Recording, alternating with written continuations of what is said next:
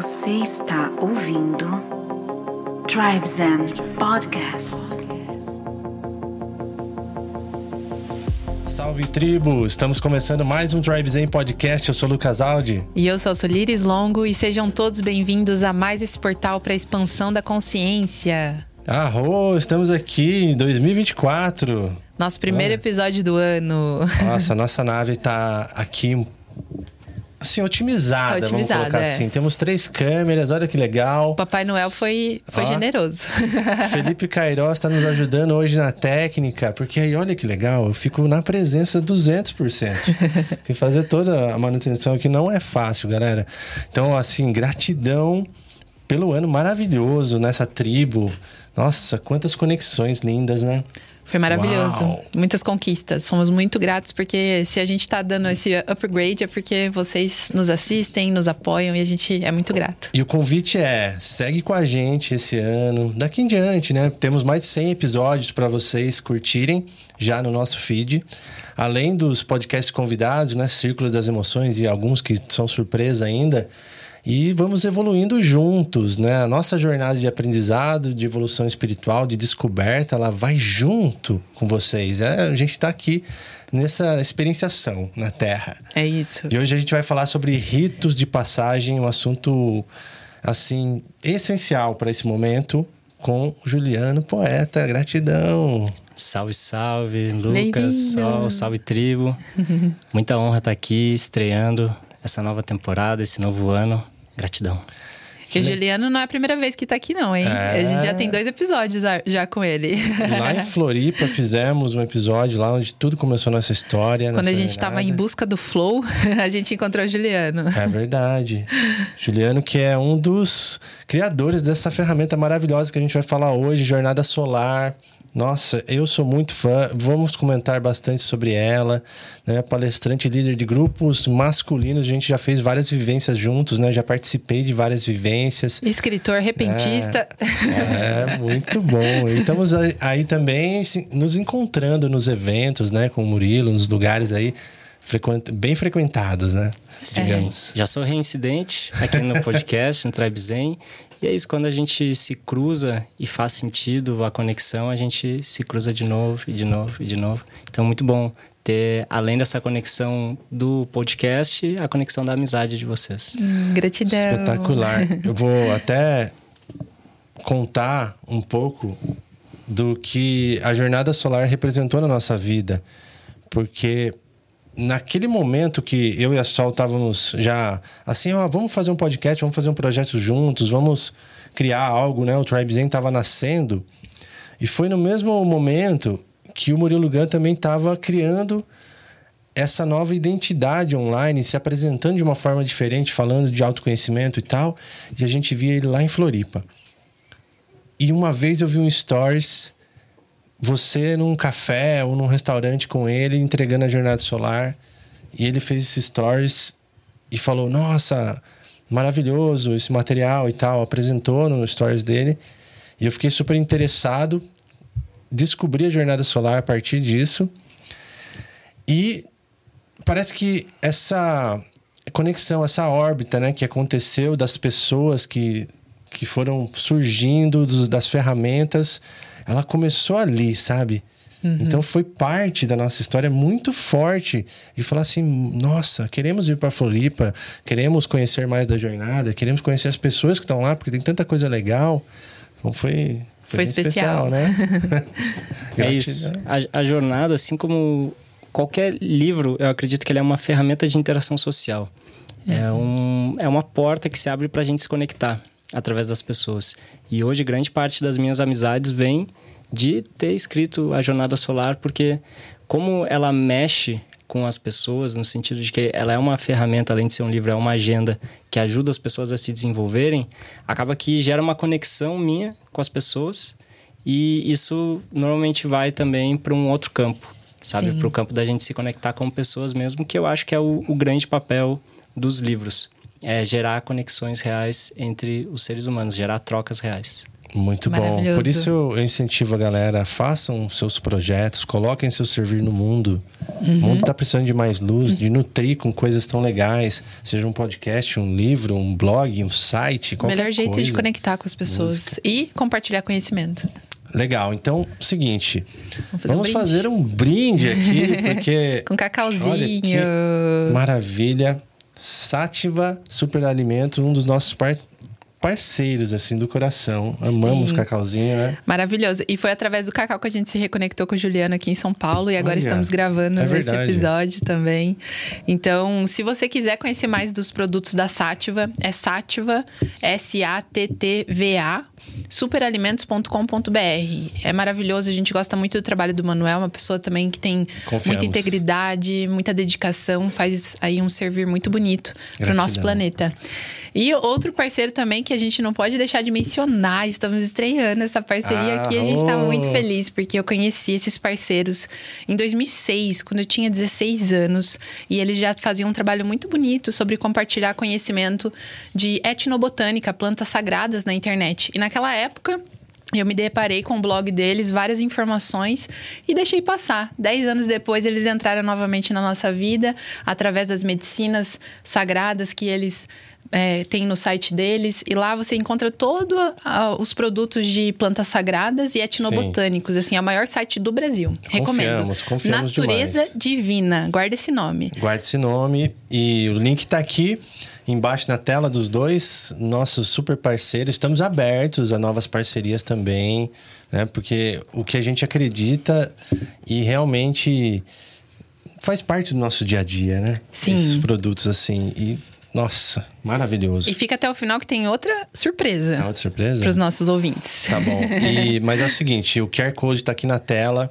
ou o link links.tribezen.com.br para você acessar nossos links, nossos eventos, as coisas que a gente está aprontando. Né? Muita coisa aqui no Espaço Tribezen também.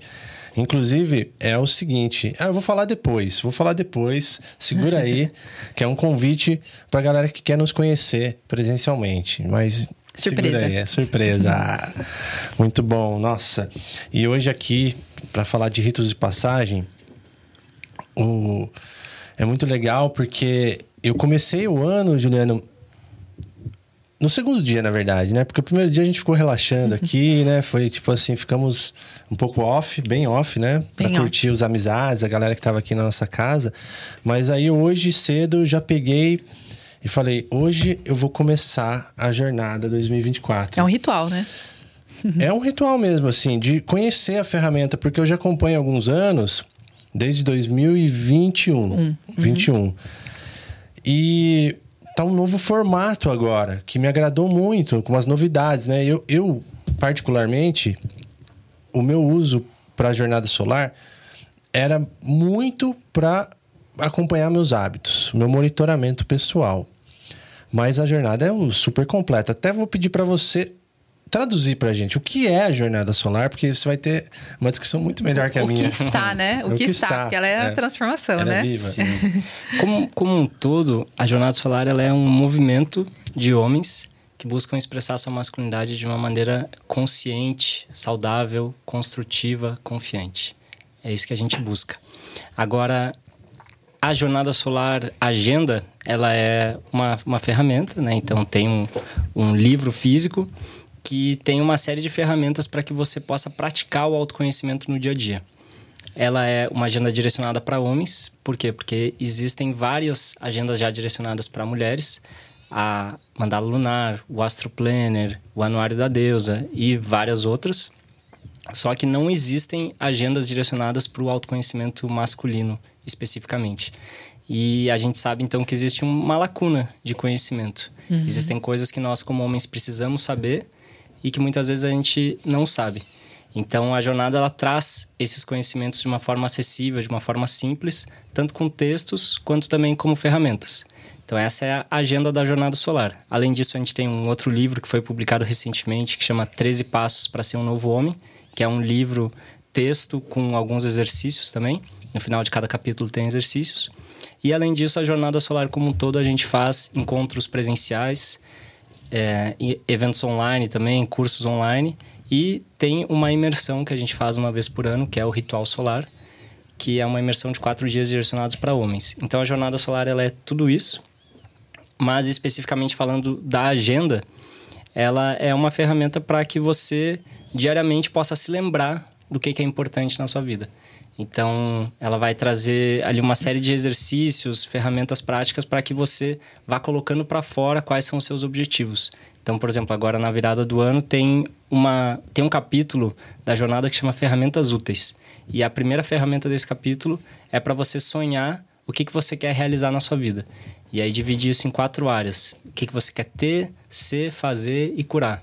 Uhum. E aí também tem ferramentas de monitoramento de hábitos, monitoramento de sono, das suas emoções, para você escrever todo dia. E é uma série de ferramentas que Nossa. você, como usuário, pode falar como que vem impactando sua vida. Muito, muito. Eu sou uma pessoa assim da disciplina, né? Eu já tenho meu um viés assim, como a gente fala do enneagrama, né? Suponho que eu seja o oito, estão fazendo um bolão aí para saber o que, que eu sou, porque é, a gente está em dúvida se é três, se é cinco, se é oito, mas uma característica muito forte minha, independente da, né, dessas ferramentas, é a questão da disciplina. Eu gosto muito. E eu sempre acompanhei também caras como Tim Ferriss, o Tony Robbins e outros gurus assim muito interessantes que falam dessa produtividade de uma forma conectada, de uma uhum. forma assim com uma profundidade legal, não é só a ferramenta. E aí com a jornada eu gostei de, de algumas coisas, né? Porque aplicativo no celular eu já tinha alguns, mas nunca me pegou. Eu acabava, sabe, deixando de lado. Fazia dois dias, uma semana e desapegava. E eu comecei a perceber assim: a melhor ferramenta é aquela que se adapta para você. Talvez alguém vai gostar do aplicativo e tal, mas eu gostei muito do papel, do livro, do, da, dessa coisa física, porque eu faço meu rito de manhã. Eu gosto de usar de manhã, primeiro horário. Eu vi que tem uma até aqui indicações e tal. Pode ser à noite, pode ser um bom momento, né? Antes de dormir e tal. Mas eu gosto de manhã porque eu acordo bem cedo e faz parte do meu ritual. A primeira coisa, né? Tomar água, fazer as coisas, tomar meu shot matinal e pegar a jornada para já começar e eu colocar, por exemplo, qual foi a qualidade do meu sono, que nesse ano agora tem uma coisa específica para isso. Antes eu dava nota uhum. de 0 a 10. Qual foi a, a, do sono eu coloco no dia. E o restante dos hábitos eu colocava do dia anterior. Como foi o dia anterior, né? Uhum. Então, qual foi meu nível de energia, que também agora tem uma coisa específica para isso. Eu adoro isso. Essas coisas para mim, sono e energia, são muito importantes monitorar porque é um tipo de estudo que eu posso olhar para o mês passado, para a semana passada, para o ano e falar assim: opa, por que, que caiu a minha energia nesse momento? Por que, que eu dormi mal nessa semana? E como eu repito mais do que deu certo? É uhum. É muito simples. E só de fazer esse exercício já me traz muita presença e muita percepção do meu corpo.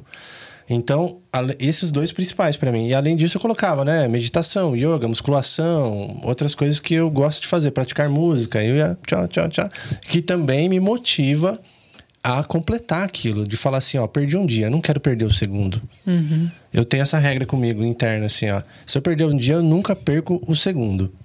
Eu, tá tudo bem. Posso perder a flexibilidade, né? A gente tem que. Não pode ser radical com nada. Mas funcionou muito bem, então, a questão do papel, assim, de, de ter esse ritual matinal. Então, nossa, e, e a Sol vai começar esse ano, né? É, eu já estava esperando você terminar aqui para falar que, por mais que o Juliano falou que é uma agenda, né, uma ferramenta de autoconhecimento masculino, né, para o público masculino, eu senti de pegar a minha esse ano, porque eu também tenho um desafio, assim, com disciplina. Então, se você estiver ouvindo e tem esse desafio com disciplina, eu sinto que é uma ótima ferramenta, porque eu vejo o Lucas fazendo, me inspira. E como eu sei que às vezes eu faço tudo fora de hora, para mim vai ser importante colocar aqui para eu ver realmente o quanto que eu tô jogando tempo fora, vamos dizer assim. Então, esse ano eu vou me dedicar bastante. Eu vou começar a minha hoje também. Acabei de receber, gratidão, Juliano. E recomendo para quem sentir de dar um up aí e ver algumas habilidades que você pode desenvolver, que você pode aprimorar. Essa é uma ferramenta maravilhosa. Yes. Autoconhecimento baseado em fatos. É, em fatos. É isso. É cientista de si mesmo, né? Exatamente. Às vezes a gente fica falando, especialmente agora nessa época de ano novo, ah, porque esse ano eu quero malhar mais, esse ano eu quero me dedicar para meus estudos, esse ano eu quero me dedicar para o meu trabalho. Tá, mas ao longo de 2023, quantos dias do ano que você treinou o seu corpo? Quantos dias do ano uhum. que você se dedicou para o seu trabalho? Quantos dias do ano? Então, a jornada, ela traz essa percepção baseado realmente em fatos, em dados. Você pode chegar ali no final do ano e contabilizar. Olha, esse ano eu treinei 250 vezes. Nossa, que maravilhoso. Cheguei Sim. no meu objetivo. Então, não é eu quero treinar mais, não. É eu tenho uma clareza. E todos os gurus que falam sobre produtividade, sobre você alcançar suas metas, sempre começa nisso. Você precisa definir com clareza o que, que você quer para sua vida. Perfeito. É que nem você chegar numa pizzaria e dizer, quero uma pizza. Aí a pessoa que está te atendendo vai olhar assim, tá, mas qual pizza você quer? Agora, se você dizer, eu quero meia, quatro queijos, meia marguerita. Ok. A pessoa vai te trazer. Agora, se você só diz, ah, eu quero treinar. Tá, mas e aí? Agora, se você diz, olha, esse ano eu quero treinar 260 vezes.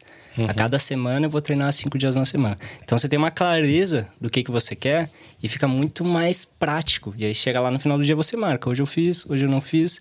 Você consegue contabilizar isso e sai só desse mundo das ideias. Sim. De que, ah, meu Deus, o, o mundo tá passando por cima de mim, para o mundo que eu quero descer. Não. Uhum. Qual que é a sua prática diária? A jornada traz essa clareza. E também proposto, porque o que acontece? Teve coisas aqui que eu descobri eu coloquei uma meta, por exemplo, é, praticar música todos os dias. E olhando para essas para esse monitoramento de hábito, eu vi que não foi legal. Eu falei assim, eu falhei muito assim, falei não, deixei de fazer, né? Tá tudo bem. Aí vem uma coisa muito legal. Opa, não funcionou dessa forma, mas e se eu mudar o horário? Uhum. E se eu mudar outra coisa na minha vida para que isso funcione daquela forma? Não deu. De manhã não deu. Talvez no seu apartamento não dê, mas em outro lugar dê, ou vice-versa, sabe? Então você descobre também o que não funcionou para fazer um ajuste fino e seguir em frente. Ó, por exemplo, academia, né? Eu, para sair aqui na academia aqui em São Paulo, estacionar e tal, eu me desmotivo.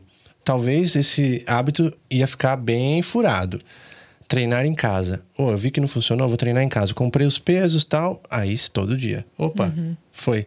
Então, isso é muito legal de ter.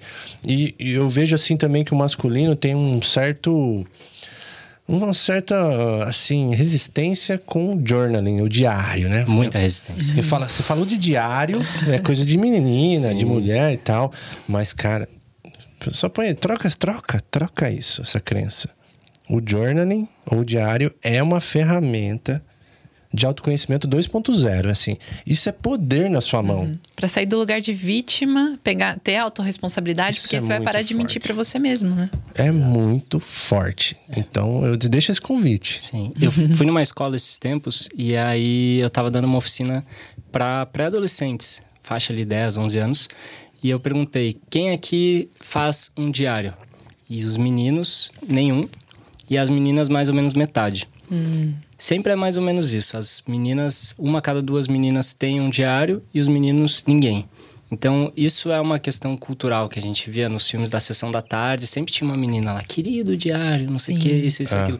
Então, se criou uma percepção de que você escrever sobre a sua vida é algo feminino, é algo de mulherzinha.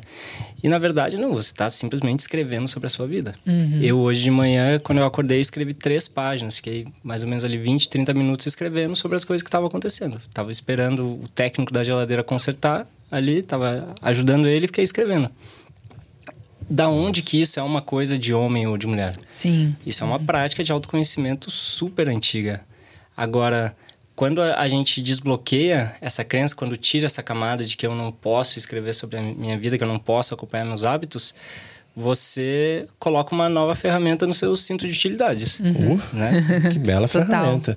E até trazendo para o tema dos ritos de passagem, os ritos de passagem também é outra coisa que eu vejo que culturalmente né, se perdeu na sociedade moderna, né, que em algumas etnias, ainda culturas que preservam como os povos originários, né? E coisas assim, que tem os ritos e, sacrali e tem uma, um sagrado em tudo que faz, né? Uma conexão com a natureza. E ritos de passagem também é outra coisa que eu vejo que, às vezes, putz, é um negócio que é utópico na sociedade, né? E é tão legal a gente falar disso, até no começo do ano, porque é para olhar e já, e já se programar de falar assim: opa, talvez essa experiência, talvez essa, esse olhar, essa percepção de ligar de, da minha história possa fazer muita diferença na minha jornada agora. Já que eu estou colocando hábitos novos, novas metas, que tal olhar para isso? Ritos de passagem. Então fala para a gente um pouco do que é esse conceito dos ritos de passagem. Sim. O, o que é uma passagem? É quando você tem uma transição na sua vida, você passa de um lugar para o outro. E o rito é quando você tem uma estrutura, né? uma coisa que se repete. Uhum. Então, existem dois grandes tipos de ritos de passagem. Tem os ritos naturais, que acontecem naturalmente, a gente não precisa fazer nada. E tem os ritos simbólicos, uhum. que eles são construídos, eles são pensados. Então, por exemplo, qual que é o na vida a gente tem dois grandes ritos de passagem naturais, que é o nascimento e depois a morte. Sim. E os ritos simbólicos, de certa forma, eles representam esses dois grandes ritos que a gente tem na nossa vida. Para os homens, por que, que é ainda mais importante fazer ritos de passagem simbólicos? Porque as mulheres, elas têm mais ritos naturais que a gente. Uhum. Então, quem tem um corpo feminino com um útero vai menstruar. Sim. Vai ter a primeira menstruação, a chamada menarca. Sol pode falar um pouco sobre como que é esse rito. É um, é um marco na vida das Sim, mulheres, com né? Com certeza. Uhum. Eu lembro que minha mãe, quando aconteceu comigo, ela falou bem-vinda. então eu falei, opa, tô em outro lugar aqui. Deixa eu descobrir que lugar que é esse, né? Mudou algo. Seu corpo uhum. agora ele tem um comportamento que vai ser assim pelos próximos 30 anos. Sim. E isso vai influenciar seus hormônios, vai influenciar a maneira como você se coloca na vida, vai influenciar o seu dia a dia. Nós homens, a gente não tem isso. Na uhum. verdade, tem, mas é muito mais sutil. Porque a espermatogênese, que é o processo de produção da testos, da, dos espermatozoides, que seria relativamente similar, né, já que a menstruação tem a ver com, com a ovulação, uhum. a produção dos espermatozoides seria o equivalente para a biologia masculina. A espermatogênese ela acontece todo dia. Então, todo dia o corpo masculino produz novos espermatozoides. Uhum. Então, não é como se fosse uma vez por mês que tem um sangramento, que tem uma coisa visível. É algo muito mais sutil. A gente acaba não se dando conta disso. Então, os homens eles precisam mais. As mulheres também têm a possibilidade de engravidar, uhum, de fazer um sim. parto, que é, nossa, um rito de passagem muito forte. Exatamente. Tem depois a amamentação, tem depois a menopausa. Uhum. E os homens? Olha, Como que vê, né? eu vejo que um rito de passagem que eu estou observando dos adultos é quando se torna pai. Sim. Porque esse é realmente um marco, assim. Mas falando assim da sua história de vida, realmente fica um gap. É. E, e esse rito de ser pai, especialmente, muitos homens relatam que se dão conta de que são pais quando pegam um filho no colo pra, pela primeira vez. Ou seja, é de novo esse fator biológico, natural. Uhum. Então, para os homens, sim. Para os homens que são pais e que são pais presentes, que conhecem seus filhos e que estão ali para pegar o filho no colo, para amamentar também, para dar banho, para limpar, isso pode ser um rito de passagem também. Uhum. Mas é, é um rito de passagem natural, mas ele é um pouco mais distante do que as mulheres têm, porque a mulher ela gesta Sim. a criança dentro de si. É totalmente é. diferente. Você amamenta, você tira o alimento do seu corpo e você dá para a criança. Então é uma conexão muito forte.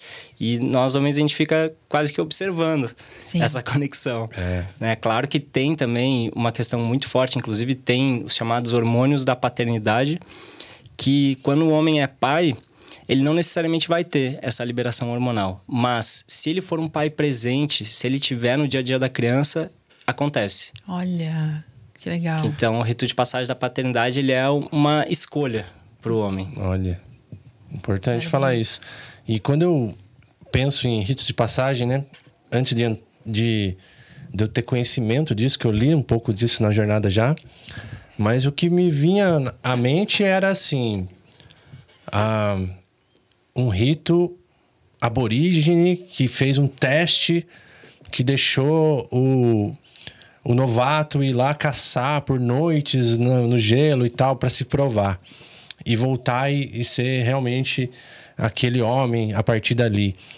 E eu refletindo sobre isso, eu percebi uma coisa: que não se trata de provar algo, mas de mudar uma chave dentro da própria pessoa de falar: ok, agora eu entendi. Eu entendi. É para é a própria pessoa, uhum. não é para o externo. Uhum. Então eu vejo que quando é, a cultura, a tribo oferece isso, né? Tem essa, esse costume. Não é para provar nada, se é mais, se é menos, é para a própria pessoa se descobrir e vestir esse arquétipo de falar, poxa, agora estou em outra fase da minha vida. É Sim. isso? Eu, eu acredito que tem uma aprovação, só que, como você disse, é uma aprovação mais para si mesmo. Uhum. Porque aí a gente entra no segundo rito de, de passagem, saindo dos ritos naturais e indo para os ritos simbólicos. Uhum. Então, já que as mulheres elas têm um rito natural que acontece todo mês, a necessidade de fazer ritos simbólicos ela é um pouco menor do que para os homens. Perfeito. Os homens eles precisam de certa forma compensar. Então, por exemplo, um, um, ritual que é bastante conhecido, que as pessoas têm medo de fazer, que é específico para os homens, é, lá na Amazônia tem o povo indígena Sateremauê.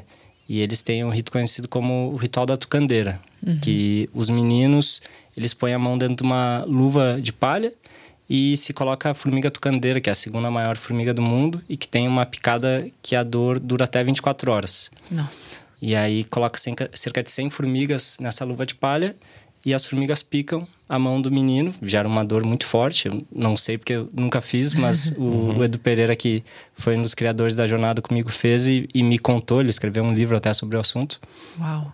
Então é uma compensação, por quê? Porque a gente não vai ter a dor da gravidez, a gente não vai ter a dor do parto, a gente não vai ter a dor das cólicas menstruais, hum. que hoje a ciência sabe que é equivalente à dor de um infarto, por exemplo. Nossa. Então os meninos eles precisam compensar. Então o que, que eles fazem? Eles sentem a dor da picada da formiga. E, inclusive, para as meninas, tem muitos relatos que, que dizem que se uma menina põe a mão na luva de palha, por mais que a formiga pique ela, a menina nem sente a dor. Nossa! E os, e os meninos muitas vezes pode ter febre de vários dias, pode ter várias consequências disso. Então, esse é um rito de passagem, assim, bem como é que eu vou dizer, que, que deixa muito claro essa compensação da dor, essa, sim, essa simbologia uhum. de que já que as mulheres têm essas dores, os meninos também precisam ter. E dentro lá dos Sateremaué, eles fazem 20 vezes. O menino faz 20 vezes esse rito, pode fazer por 20 dias seguidos ou pode fazer espaçado também. E aí ele, de certa forma, provou que ele é homem. Hum. Entende? Sei. Então tem essa aprovação. E por que, que eu acho que é tão importante ter essa aprovação? Porque quando a gente não prova uma vez na vida que a gente é homem, que a gente merece, que a gente passou por esse obstáculo muito grande, se a gente não prova uma vez, a gente pode ficar a vida inteira tentando provar que a gente Nossa. é homem. Então a gente vê a galera em festa brigando, uhum. no trânsito.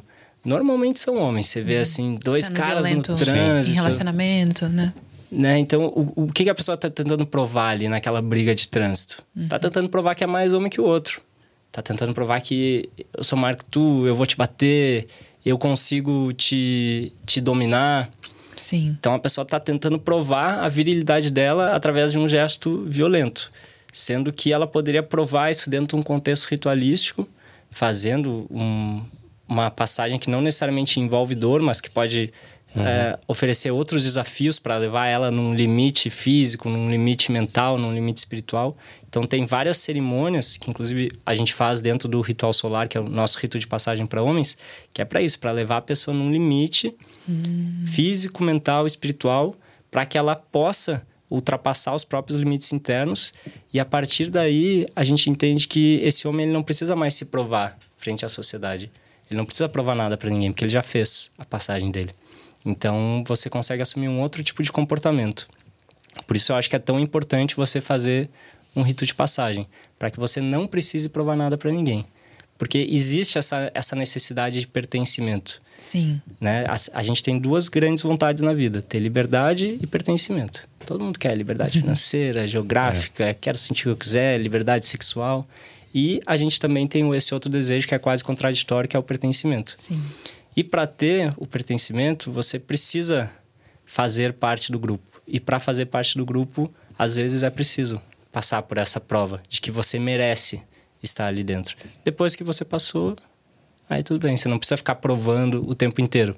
Mas o que a gente vê muitas vezes dentro de amizades, especialmente masculinas, é que você precisa o tempo inteiro estar tá provando. Uhum. Quase você... uma competição, né? É, você tem que estar ali o, o, o tempo inteiro. Quem, quem que fez mais dinheiro esse uhum. ano? Quem que viajou para o lugar mais legal esse ano? Quem que fez mais gols no futebol? Quem que teve mais relações sexuais? Nossa. Parece que tem dentro de amizades masculinas essa necessidade de estar o tempo inteiro se provando para pertencer ao grupo. E quando você faz um ritual de passagem, você não precisa mais disso. Você já provou, já tá pago. Intencionalmente. Isso que eu acho bonito, porque é aquela coisa de a gente pode aprender na dor ou no amor. Uhum. E a escolha intencional é uma escolha de amor próprio. É uma escolha de fazer assim. Eu, eu escolho viver isso, porque senão a vida, em algum momento, vai me fazer passar por isso e vai ser bem desafiador. Né? Aquele momento que é o fundo do poço. Eu, eu sinto que muitas vezes essas catarses muito fortes na vida, né? As noites escuras da alma, catarse que realmente revoluciona a pessoa, tipo uma EQM também. A pessoa volta e vira chave, né? Mas precisou aquilo, e a vida extremo, trazer né? aquilo e ao uhum. extremo para ela abrir a percepção. O que, que é uma AQM que você falou? EQM, EQM né? Uma experiência quase morte, né? Ah, de quase sim. morte. Experiência quase morte. Olha que interessante, às vezes um acidente, né? Uma, uma coisa muito grave, a pessoa tem uma experiência quase morte e ela, depois disso, ela é como se tu voltasse da ayahuasca, né? É. Opa, agora sim. Uau, eu vi algo aqui, vou mudar tudo. Agora acabou. Mudou. Sim. Mas não precisa. Porque, olha que interessante isso. Esses ritos, tendo conhecimento desses ritos e falando assim, poxa, como que eu posso olhar para isso? Qual é o caminho? Existe isso mesmo? Como que funciona isso hoje na sociedade? Agora? Uhum. Eu sinto que esse rito de passagem ele está muito no nível de expansão consciencial. Não tem como você falar, ah, tá, vou fazer isso e a minha vida vai mudar. Por exemplo, arrumei um emprego, né? Os homens, ah, fui, fui trabalhar, tô dentro de uma empresa. Isso não, não faz diferença na vida de um homem tanto, mas ele acha que faz. Agora, quando ele faz um processo de um rito, que nem você trouxe o rito simbólico, eu sinto que existe uma expansão de consciência ali. E aí você acaba conhecendo ali que tem um adulto, uhum. né, por trás daquela, daquele ser. E uma coisa que eu queria perguntar para você também, como que seria, por exemplo, os sintomas de uma pessoa que ainda tá, como a gente está trazendo aqui mais sobre os homens, que ainda está no menino ou na criança, por exemplo? Uhum, sim. Antes de te responder, eu só preciso falar essa questão que você trouxe do primeiro emprego, uhum. porque existe uma diferenciação entre os ritos de passagem estruturados e os não estruturados. Hum. Perfeito. De, dentro dos, dos ritos simbólicos. Então, o que, que acontece? O que a gente estava falando aqui dessas cerimônias ancestrais, do que a gente faz no ritual solar, é um trabalho estruturado. Então, você vai ter um lugar específico, para fazer esse trabalho, você vai, ter pessoas que estão guiando o processo, você vai ter ali uma grande provação que precisa ser feito e você vai ter um símbolo da sua transformação. Essas são a, as quatro características de um ritual de passagem: o lugar, as pessoas, a aprovação e o símbolo. Tem uma estrutura. Uhum. Quando você vai para o primeiro emprego, ou quando você sai da casa da sua mãe e do seu pai, ou quando você tem a sua primeira relação sexual, isso tudo também são ritos de passagem, só que são ritos não estruturados.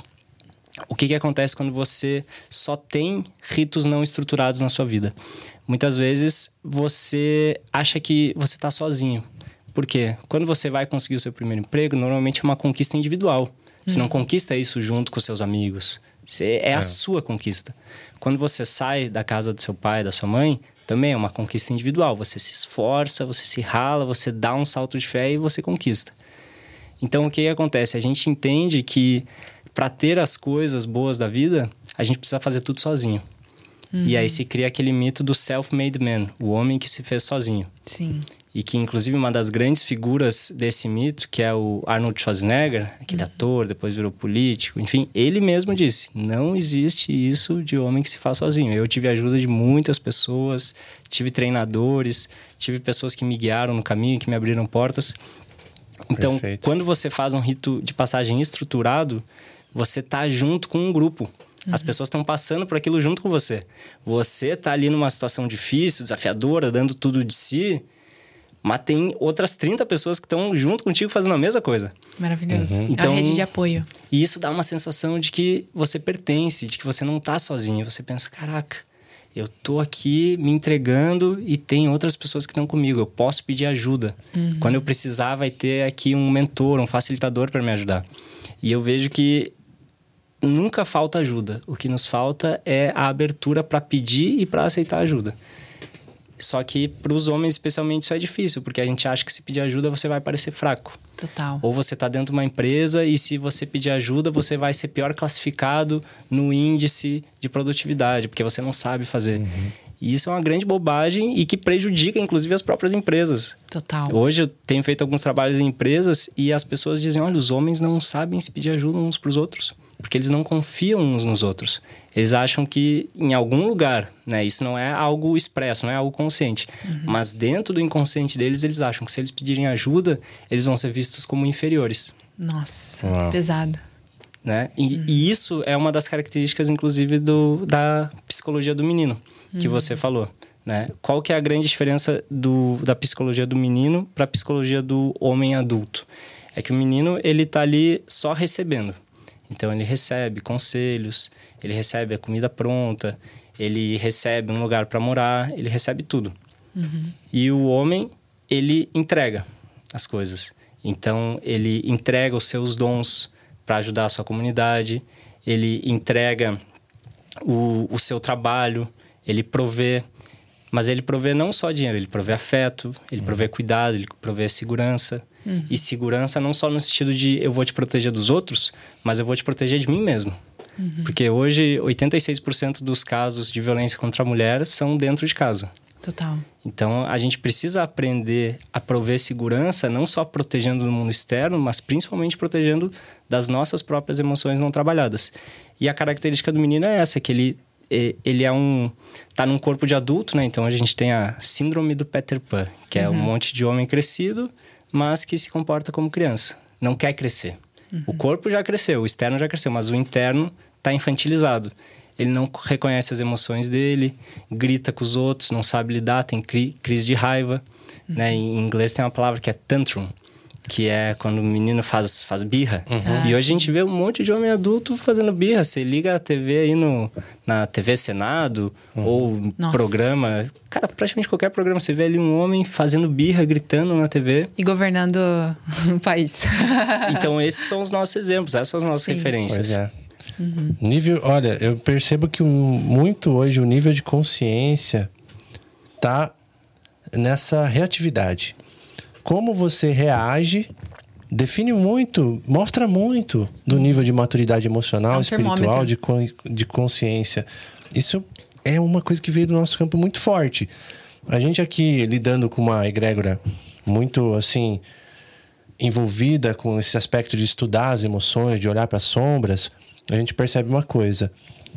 Não tem esse lance tanto do grito, da agressão verbal, da grosseria, isso é bem reduzido dentro da nossa frequência. Mas uma coisa que eu observei em mim mesmo e na nossa relação aqui é aquele que fica bravo, reclama uhum. e se frustra com, com o que acontece no externo. Então é mais interno. E aí eu comecei a perceber, comecei a perceber assim: olha, quando eu fico bravo por alguma coisa, de onde vem isso, né? É aquela criança fazendo birra mesmo. Uhum. É a criança fazendo birra não aceitando. Que não sabe pedir. Não sabe pedir, não sabe se comunicar, uhum. não sabe se responsabilizar pela própria manifestação do espelho que você é. É porque a criança não sabe mesmo fazer isso. É. Não sabe. Exatamente. E aí, o que acontece? É tipo, outro dia a gente estava numa frequência na casa mesmo aqui, né? A frequência. Que quando a gente trabalha aqui na espiritualidade, a gente sente o campo, sente a frequência, todos se influenciam, é normal. A gente está nesse nível aqui de, de finesse de entender a energia. E aí tava todo mundo meio arredio, sabe? Pá, aquela tenso. coisa assim, meio tenso. Aí eu olhei assim, e falei, nossa, meu, a gente parece um monte de criança no parquinho, brigando uma com a outra, reclamando, xingando que pegou meu caminhãozinho, sabe?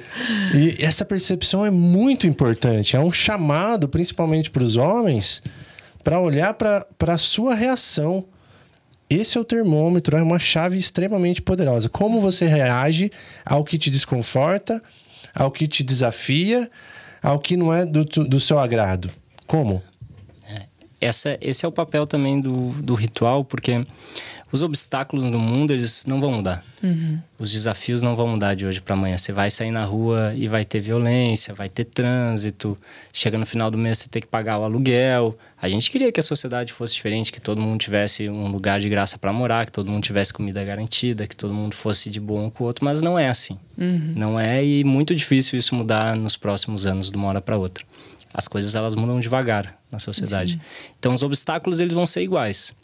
Agora, e a sua reação? Uhum. É a única coisa que você controla. É a única. Total. Né? Uma pessoa pode te xingar na rua. Já aconteceu comigo, de estar andando, uma pessoa, quando vê, tem uma atitude agressiva em relação a mim, vem um carro e me corta, e aí eu vou buzinar, vou perseguir o cara. Eu já, já experienciei de estar dentro de um carro e outra pessoa dirigindo, veio uma outra pessoa e nos cortou.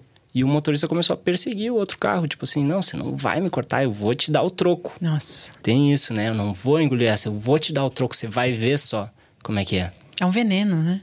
E aí, o que que acontece? Você está reagindo de uma forma que você está amplificando aquele problema na sua vida. Exato. Você teve um probleminha ali, que foi uma pessoa teve um ato violento com você, e aí você quer dar o troco. Então você pega aquele problema que tem um tamanho bem pequeno e você transforma ele numa coisa gigantesca. E foca, né? É, você começa a dar muita atenção para uma coisa ruim. Agora, o que, que você pode fazer? Vem um problema na sua vida, você ignora. A pessoa te cortou, beleza. Deixa passar. Respira, Respira. tchau, vai em paz, vai com Deus. Pois é. é. O desafio é assim: é confusão, aquela linha tênue entre aceitar o flow da vida e ser passivo. É. Que não é a mesma coisa. Não. não. Não é ser passivo. O que pode ser feito numa situação dessa? Conversar. Vai resolver fazer isso? Não vai. Então nada precisa ser feito. Aí é isso, está resolvido. Né? Por exemplo, os desafios que tem no cotidiano, nas relações, uma coisa que eu ouvi uma vez que é a conversa de adulto. Né? Muita gente, às vezes, não tem essa rotina, esse hábito de chamar o parceiro, o companheiro, o colega, né? A gente vive aqui em coletivo, então sentiu uma tensão, sentiu algo, chama para uma conversa de adulto, para você expor, para você falar o que você está sentindo, né? Que hoje em dia a gente utiliza bastante a comunicação não violenta. Então eu sinto que é isso, o adulto ele conversa, ele não briga. Ele resolve, é. ele não reclama. É. Isso. Então, por exemplo, pegar essa situação que vem uma pessoa e te cortou no trânsito. Se você quiser fazer algo, poxa, não me conformo que essa pessoa me cortou. Então pega e liga para a polícia ou para a autoridade e diz, ó, oh, tem um carro com a placa assim, assim, assim, ele está dirigindo perigosamente na via tal. E aí deixa que as autoridades resolvam, as Entrega, pessoas né? responsáveis por isso, porque você não vai poder perseguir a pessoa, parar ele dar uma multa. Agora a polícia talvez possa. Uhum. Tem gente para fazer isso, né? É, exatamente. Eu esses dias estava chegando em casa, tinha um, um incêndio numa região de mata ali perto. Eu não podia parar o meu carro, pegar o meu incêndio ali de 500 gramas e apagar todo o fogo. Ou ficar eu... indignado, né? É, ficar reclamando, dizer, meu Deus, que absurdo. O que, que eu fiz na hora? Peguei, liguei para os bombeiros, ó, tem um incêndio aqui assim, rua tal, não sei o quê. No outro dia já estava apagado, provavelmente eles vieram alguns minutos depois e fizeram um trabalho melhor do que eu. Então, o que, que você faz? Vem o problema, você encaminha. Uhum. E o ritual, ele tem essa função psíquica também, que é o seguinte... É, tem muita gente, por exemplo, que tem questões com ex-relacionamentos, né? Ex-namorada, ex-marido. É. Então a pessoa ela fica voltando naquilo, aquele, ela fica presa naquele, naquele relacionamento, naquelas memórias, no que poderia ter sido. E você pode, por exemplo, fazer um ritual de passagem para deixar para trás. Isso. Perfeito. Eu, eu já fiz uma vez, uma psicóloga conduziu comigo um ritual para eu deixar para trás relacionamentos que tinham passado. Aí ela fez lá toda uma questão que imaginava um cordão que saía do meu coração e até uma almofada que representava uhum. aquela uhum. pessoa a qual eu estava psicologicamente preso e depois cortava esse cordão simbolicamente. Então era um pequeno ritual simbólico. E aí o que, que eu percebi? Que sempre que depois o desafio ele se apresenta de novo. Não é, ah, você fez ali o ritual, então você nunca mais vai pensar Sim. na sua ex. Não, Sim. não é isso. Mas é que quando o pensamento vem, você pode encaminhar ele. Uhum. Então, ou você começa a dar mais atenção para esse pensamento, começa a botar lenha ali naquela fogueira e fica cada vez maior, ou você encaminha ele para dizer assim: não, mas eu já fiz o meu ritual, eu já cortei essa conexão. Então, isso já está encaminhado, tchau. E aí Genial. o pensamento, ele não ganha tanta importância quando já foi. Constelação é meio isso também, né? Sim. né? Um belo de um ritual, né? Com certeza. Constelação sistêmica. E para continuar fazendo isso, igual você trouxe, precisa da presença. A gente precisa estar tá presente, porque senão realmente você entra na narrativa e começa por lenha, igual você falou, e aí cresce. É, e, e por isso que tem o, a característica do ritual de passagem, que é um símbolo. Então, por exemplo, eu tô com um colar aqui que tem um pingente que é um símbolo do ritual solar. E eu coloco esse colar em situações que para mim são importantes e ele me lembra de tudo que eu fiz para chegar onde eu tô. Ele me lembra das provações que eu passei. Então, por exemplo, tem um, um ritual que é a dança do sol, que você fica lá hum. quatro, cinco dias dançando Perfeito. e no final você pode fazer uma cerimônia em que, em que você prende uma linha no seu corpo e você tem ali um, um pequeno ferimento físico que gera uma cicatriz. Essa cicatriz ela é um símbolo hum. do seu ritual de passagem que, que você fez, da entrega que você teve. Né? Fica realmente uma cicatriz no seu corpo. Então, esse símbolo, ele pode servir como uma ajuda na hora de encaminhar. Então, digamos que você está vivendo lá uma situação profissional desafiadora. Uma pessoa disse algo que você não gostou, bem num dia que é importante para você, aí quando você vai lá e você pega no seu símbolo. Você toca na sua cicatriz, no seu uhum. colar, uhum. e tem uma força ali. Tem uma, uma simbologia, tem um significado. Então você se lembra, não, mas olha só tudo que eu fiz. Eu me lembro quando eu estava lá no ritual, as coisas que eu fiz, as provas que eu passei respira e aí volta. Você encaminha o problema porque você diz: Não, mas eu já fiz uma coisa bem mais difícil do que isso. É uma âncora. Legal. Nossa, Exatamente. É uma âncora de, de ativação. Isso é muito legal. Eu gosto de usar âncoras. Eu queria pontuar uma coisa que o Juliano trouxe também sobre essa questão do rito de passagem do homem, que, né, que o menino ele recebe e o homem ele ele entrega, né? E uma coisa que me, que me ocorreu uma vez foi sobre a questão da mulher, porque o fato da mulher, por exemplo, o rito de passagem da mulher é gerar um, uma criança. Então, quando ela também vai para a vida, que não seja gerando uma criança e ela deixa de ser uma menina, ela passa a gerar. Ela não fica esperando alguém trazer as coisas para ela. Ela é começa verdade. a gerar. Ela não vai ganhar dinheiro, ela vai gerar dinheiro, ela vai gerar oportunidades, gerar projetos, né? Sim, nesse sentido, os homens e as mulheres, eu acredito que eles têm um papel muito parecido na uhum. sociedade. Os homens adultos e as mulheres adultas, que é de você entregar, que é de você construir. E uhum. as crianças, elas estão ali para simplesmente serem quem elas são. Sim. Sem nenhuma responsabilidade. Os adultos têm a responsabilidade, as crianças não. É. Essa é a grande diferença.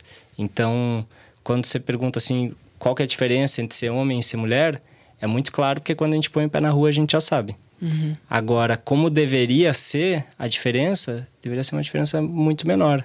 É. Sim. Porque os nossos papéis enquanto geradores, eles são muito parecidos. Total. Maravilhoso. Tô pensando aqui, na minha, minha mente vem assim, mudança, né? Como mudar e por que mudar? Então, é um convite, né? Observar isso. O que você quer mudar? Se você está frustrado com algumas coisas, né?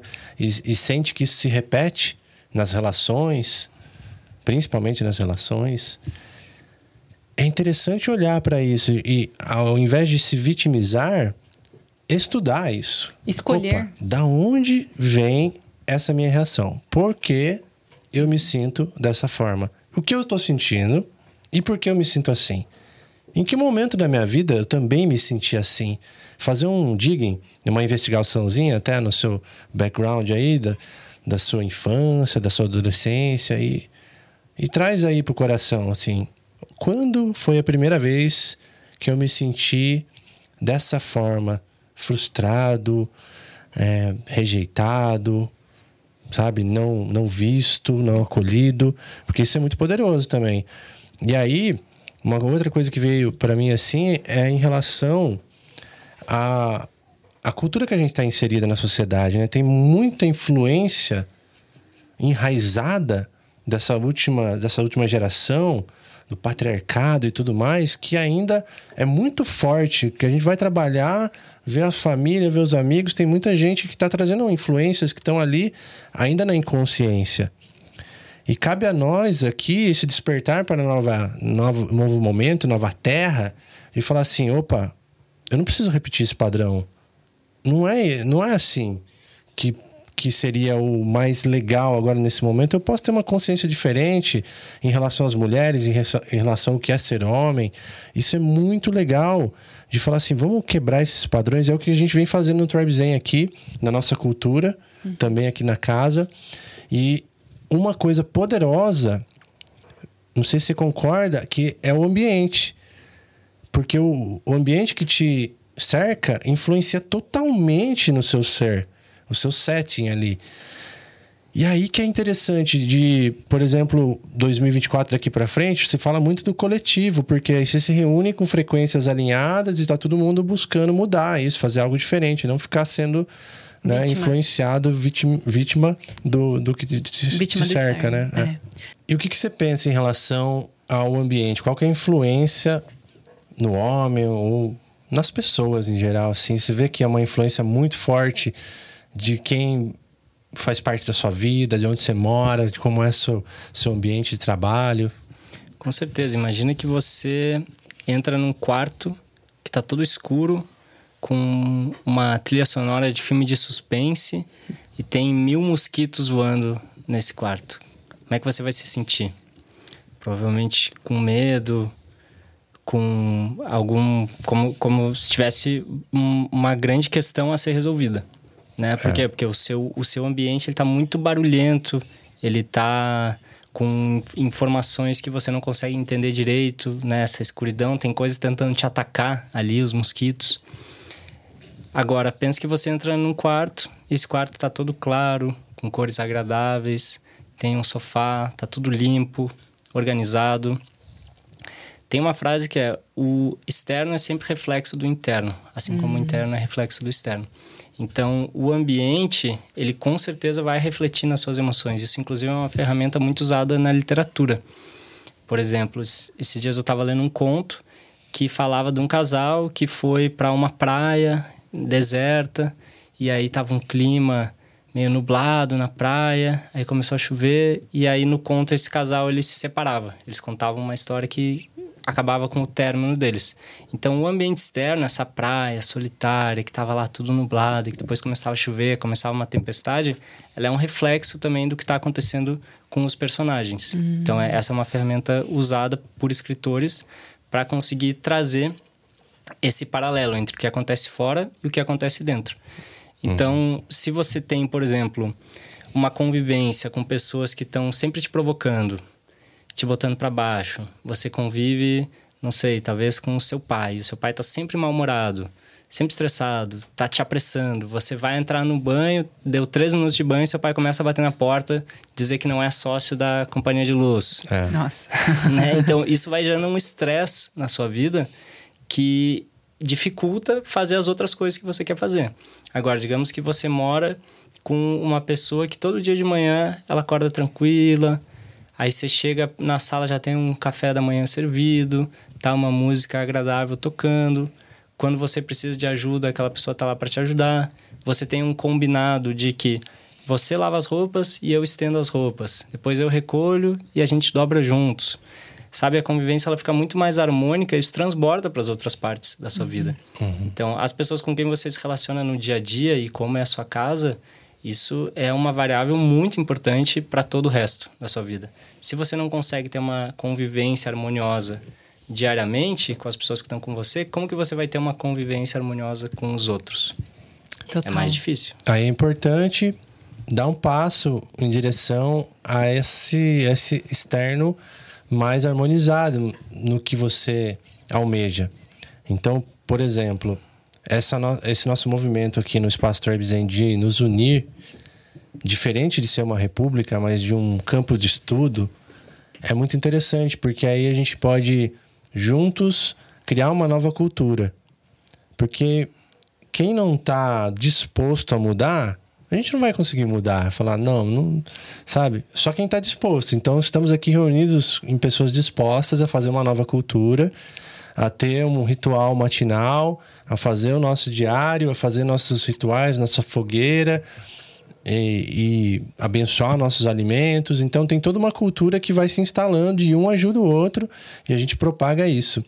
Inclusive, né, eu quero deixar um, um convite aqui que é assim, neste ano em algum momento, não sei se nesse espaço ou em outro, pretendemos abrir o nosso espaço para quem almeja ter uma experiência, tipo uma incubadora nova era, assim, passar uma semana com a gente, duas semanas, quem sabe. A gente vai formatar isso ainda, mas a gente tem essa intenção, já estou colocando uma semente aqui na consciência, que é falar assim, poxa, meu, aqui não me favorece hoje a minha vida.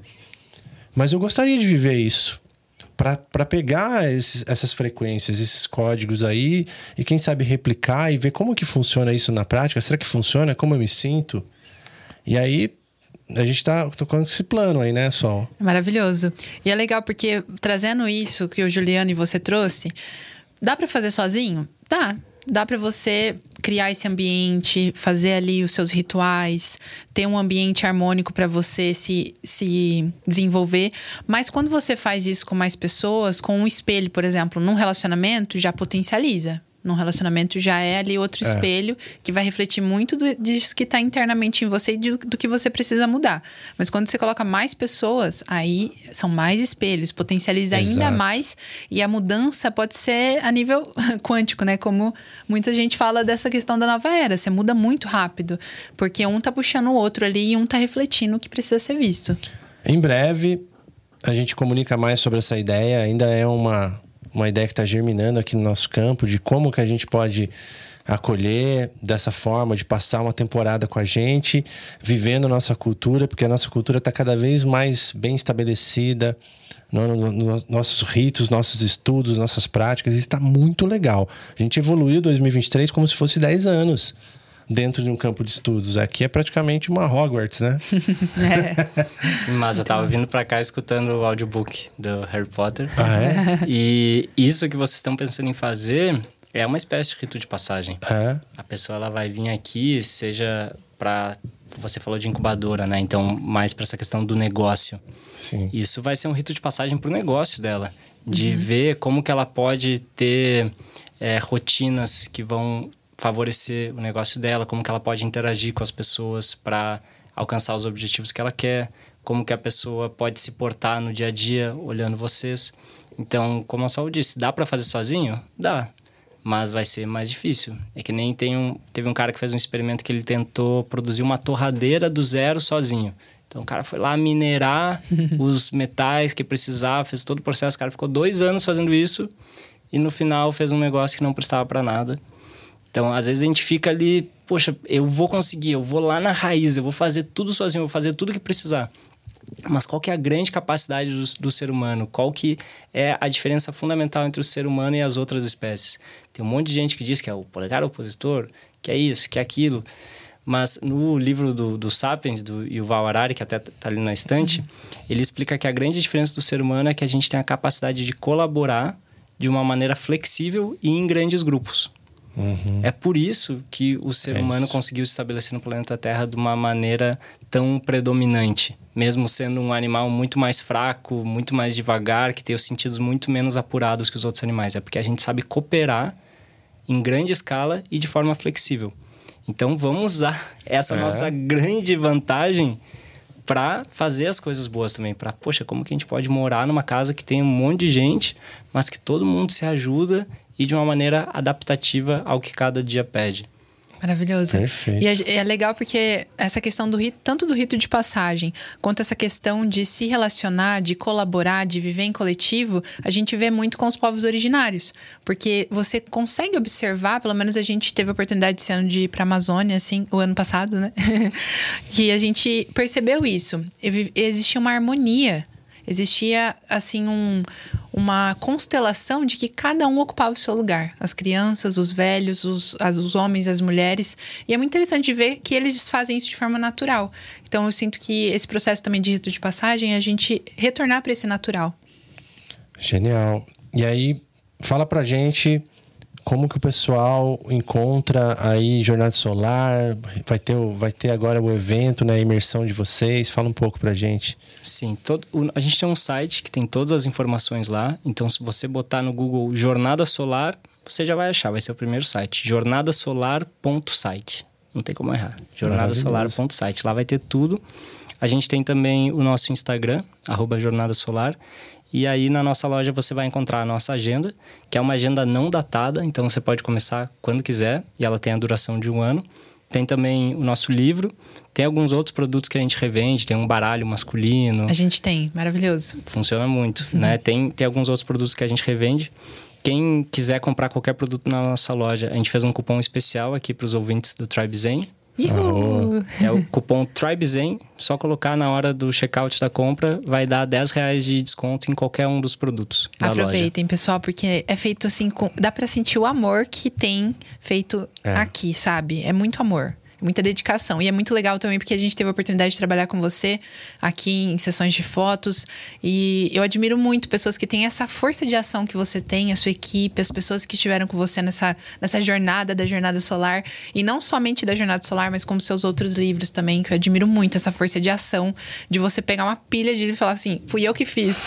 Sim, inclusive quem entrar na nossa loja vai ver que as fotos são todas feitas, inclusive aqui nessa sala, onde a gente está agora, pois pelo é. Lucas, pela Sol. Muito grato pelo serviço de vocês.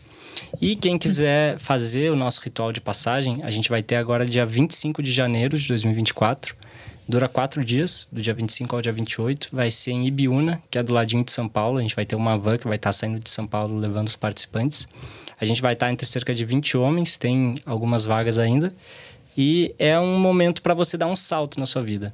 Então, especialmente para os homens que estão num momento de transição, que o cara está se sentindo meio perdido, não sei muito bem o que fazer agora, vou ter filho, ou vou trocar de emprego, ou não sei, tô, não, não sei muito bem o que vou fazer. Tem muita gente que está com é. isso, né? Não sei muito bem o que, que eu vou fazer. Não sei se caso se compra uma bicicleta. É.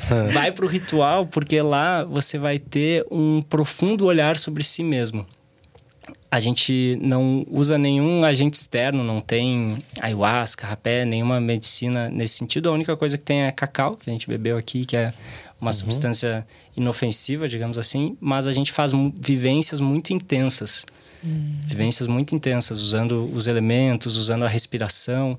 O espaço que a gente vai estar lá no vilarejo é um espaço maravilhoso que tem um rio que passa dentro, que é um espaço feito só para vivências de autoconhecimento. Vocês é conhecem bem Conheço, lá. muito Lindo. bom. Então, é um, é um momento para você investir em si mesmo e dizer: tá, eu vou dedicar aqui quatro dias da minha vida, vou fazer esse investimento porque eu mereço isso. E os homens têm muito forte essa crença de que não merecem. Para mim, todo esse assunto que a gente tem sobre masculinidade tóxica, masculinidade frágil, masculinidade hegemônica, tudo surge da mesma crença, que é os homens não merecem amor. Eles precisam provar, precisam prover para serem amados. Se você entrar no Instagram e botar aí em perfis de coaches masculinos, você vai ver um monte de cara repetindo isso, repetindo essa crença. Uhum. Isso é uma crença limitante, não é uma verdade. Uhum. Eu tenho um grande amigo que acabou de ter um filho, que é um menino.